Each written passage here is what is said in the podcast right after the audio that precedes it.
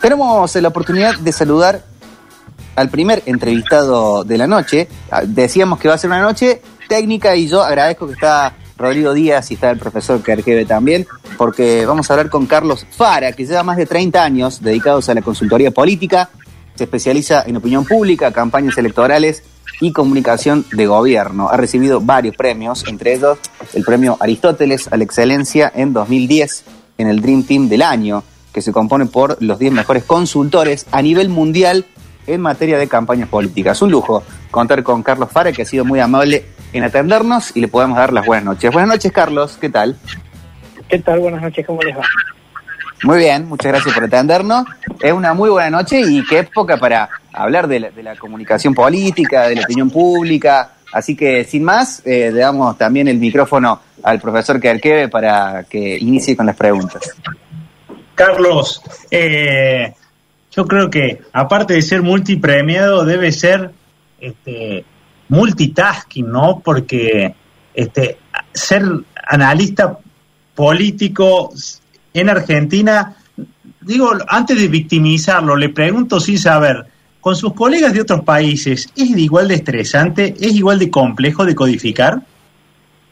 Sí, sin duda, ¿no? Este, por lo menos este, América Latina, desde ese punto de vista, tiene una, un denominador común, ¿no? Este, cultural, este, que nos vuelve a todos este, complejos, digamos, cada, cada uno con, por ahí con una complejidad distinta, por supuesto, Argentina con las suyas, ¿no? de, crisis en crisis, pero de todas maneras sí es cierto, digamos, que en todos lados nos vamos a encontrar con situaciones complicadas, por lo menos en, la gran mayoría de América Latina, después obviamente este, están las, las hondosas excepciones como, como Uruguay, pero y Costa Rica y algo de Chile, pero básicamente sí, todos nos encontramos con procesos muy, muy complejos, ¿no?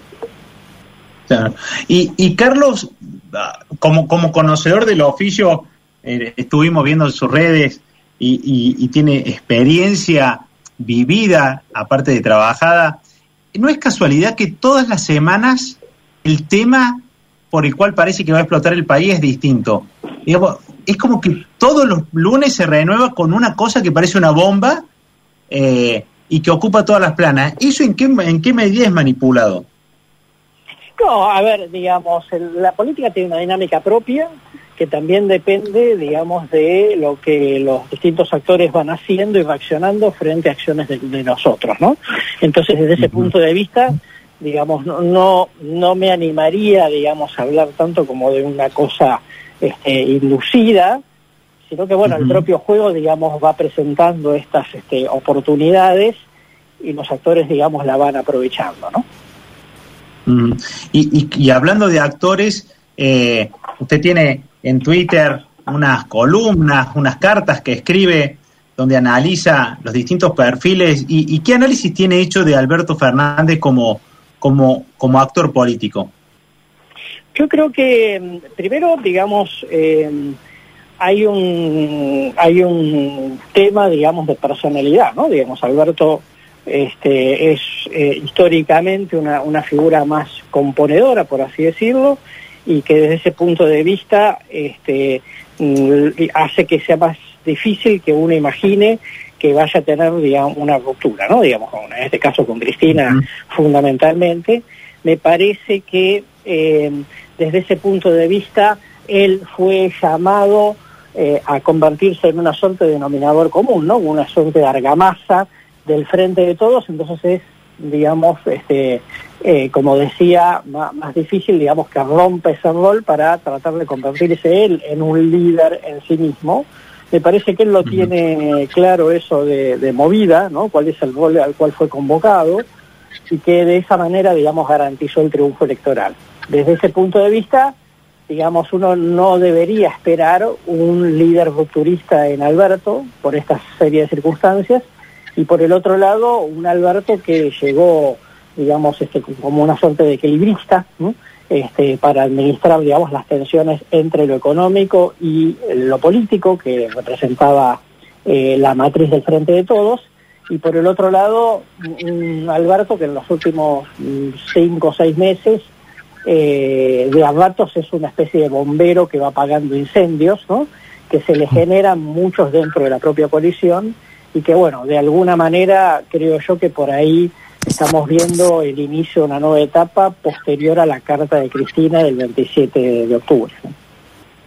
Ajá. Eh, ¿Quiere comentarnos eh, su opinión sobre la carta de Cristina? ¿Se ayudó o, o, empeoró el panorama?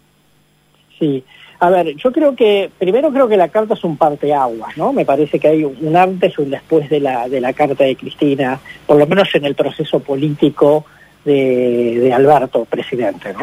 En segundo lugar, creo que em, eh, es una carta eh, con mucho contenido, que es un mensaje, digamos, este, a, toda la, a todo el sistema político, no solamente a Alberto, Alberto obviamente, y que me parece que, que de alguna forma Cristina lo que termina es eh, advirtiendo de que Argentina tiene algunos problemas estructurales de los cuales eventualmente se puede salir con alguna especie de acuerdo macro. Y, y ella en esa carta como que le abre la puerta a ese acuerdo macro con unos actores que por un lado critica pero por el otro lado convoca y que eh, me parece que eso digamos, este, habla de que hay una Cristina que, que ve venirse, digamos, como una especie de tormenta de frente y que necesita o, propone, digamos, de alguna manera socializar los costos, teniendo en cuenta que siempre que hay una tormenta dentro del sistema político, digamos, nadie sabe después de la tormenta con qué ficha se queda cada uno, ¿no? Entonces, de alguna manera, la carta de Cristina viene a plantear, a sugerir una posibilidad de diálogo veremos, digamos, esto, este, cómo lo toman los otros actores, pero que en principio es como el llamado a atención al resto del sistema político. Dice, miren, si la tormenta es muy fuerte, por ahí nos quedamos todos fuera de la discusión. Así que mejor, digamos, hablar entre los que estamos este, alrededor de la mesa. Carlos, eh, estamos hablando con Carlos Fara, que, bueno, eh, recién contábamos, pero eh, especialista en opinión pública y campañas electorales y comunicación de gobierno. Viendo diferencias entre un gobierno y el otro, el actual y el anterior, se pensaba en un momento que el gobierno anterior era de un gobierno que cuidaba mucho el, marketing, de las formas de comunicar y eh, como un contacto directo de redes sociales y eh, no tanto eh, de conferencias de prensa o de cadenas nacionales tampoco, como diferenciándose mucho del gobierno kirchnerista hasta 2015. Eh, ¿Cómo ves ese, ese cambio de comunicación en el gobierno actual? ¿Le parece que va por algunos canales parecidos, que viraron en 180? A ver, eh, yo creo que hay, para remitirnos a eso, eh, mejor dicho, para, para responder eso, me parece que hay que remitirse a una definición que hizo Alberto Fernández inmediatamente después de que ganó las PASO el año pasado, que fue, se fue a dar clases a, un máster en, en Madrid, y dijo, eh, si se acierta en la política, se acierta en la campaña, ¿no? Y me parece que ese fue como todo un, una cuestión clave, porque Alberto ahí lo que está diciendo es, bueno, está bien, mucho marketing, pero lo más importante es la política, ¿no? Y de alguna manera el proceso político del año pasado le dio la razón porque eh, mientras que sobre todo el macrismo, no, no, no, no, todo cambiemos, pero sobre todo el, círculo muy íntimo de Macri, pensaba que eh, la demanda ordena la oferta, que no importa mucho lo que hace la política, porque en el fondo, digamos, la gente va a terminar volcando las cosas para un lado o para el otro, y, y, la oferta va a tener que adaptarse a esa demanda. Y está claro que lo que pasó el año pasado, digamos, es que el frente de todo fue un gran cimbronazo dentro de la oferta, a lo cual, digamos, la, demanda se terminó adecuando en una elección muy polarizada. Con lo cual, eh, ahí, digamos, conceptualmente Alberto es un eh, reivindicador fuerte de la política en general, como los Kirchner, tanto este, Cristina como Néstor, y claramente, digamos, con una diferenciación conceptual, insisto, sobre todo del, del, núcleo más íntimo de Macri. Con respecto Sí, perdón, que ahora ya volví al aire. Adelante, Roberto. Eh, digo, con respecto a, a, lo que estuvo de moda, ya que, se preguntó sobre el gobierno pasado, este, este consultor, el análisis que, que podía hacer del, del, famoso consultor eh, Durán Barba. Durán Barba. Así como ya a la distancia y sin el fragor, ¿se le reconocen méritos en la estrategia de cómo decodificó la política argentina o, fue víctima de sus mismos errores o es normal en estos procesos eh, este, estos derrumbes? A ver, eh, yo primero creo que todo consultor tiene, digamos, un, este, logra algún gran éxito con una determinada cuestión conceptual y eso después hay que relativizarlo, ¿no? Digamos, me parece que, lo que no hay que hacer, digamos, es como enamorarse de los propios, de los propios conceptos, ¿no? Eh, no llevar los argumentos al extremo, porque todo eso tiene matices. Me parece que Jaime, que es un gran consultor y con muy, muy buena formación intelectual, eh, vino a, alertar sobre, digo, hizo, fue partícipe, digamos, de todo un proceso de, generación del PRO y el liderazgo de Macri, que es totalmente correcto en su descripción de las, de las em, en, el marco de las tendencias de largo plazo que están teniendo los electorados y la política en el mundo. Sobre eso no hay discusión, ¿no? Y los que mejor lo pudieron interpretar en 2015 y 2017 claramente, digamos, fue el PRO dentro de Cambiemos. Ahora, eso después tiene siempre una letra chica, ¿no? Y esa letra chica puede hacer, digamos, que caiga una cuestión conceptual. Y, me parece que eh, en un punto, digamos, hubo algún, alguna suerte de error de diagnóstico, digamos, sobre todo de cara a las pasos, ¿no? Porque yo, creo, yo digo, si si, el diagnóstico me dice que estamos yendo para una, para en una buena dirección y después me doy un porrazo el día de la elección, yo diría, se equivocó uno estratégicamente, bueno, habría que ver, digamos, qué datos tenía en la mano, ¿no? qué observación tenía en la mano, qué conclusiones sacó como para que efectivamente haya terminado, digamos, donde terminó. Aunque la verdad es que después la fotografía final de la elección general este, relativizó un poco bastante la fotografía de las pasos. De manera que yo lo que diría es, me parece que hubo una buena descripción de para dónde va la cosa en general. Después hay, hay elementos de contexto que lo obligan a uno a revisar esas cuestiones conceptuales y cuando uno ganó, en, digamos, es más eh, con una determinada fórmula, es más probable que la sigan repitiendo a lo largo del tiempo, ¿no? Aun cuando esa fórmula después no se adapta a los distintos contextos. Puede, perdón, sí, sí, sí, puede ser también, Carlos, que este, este, pongámoslo así entre comillas, error de lectura de, de esa, obviamente que eh, Barba fue un tipo meticuloso, digamos, que pudo generar lo que generó, digamos, en todo el proceso, pero ese error de lectura también puede ser producto de eh, la propia cultura que tienen los argentinos a nivel político. Eh, puede ser que algún aspecto, digamos, se le haya pasado por alto. Lo que pasa es que no, no creo, digamos, que esa ha sido la cuestión. Lo que, lo que sí me parece, insisto, digamos, que hubo alguna suerte de error de diagnóstico, porque efectivamente ellos pensaban que iba una elección a la cual eh, de las pasos, en la cual perdían por muy poco, o inclusive empataban, e inclusive tenían algún escenario ganador.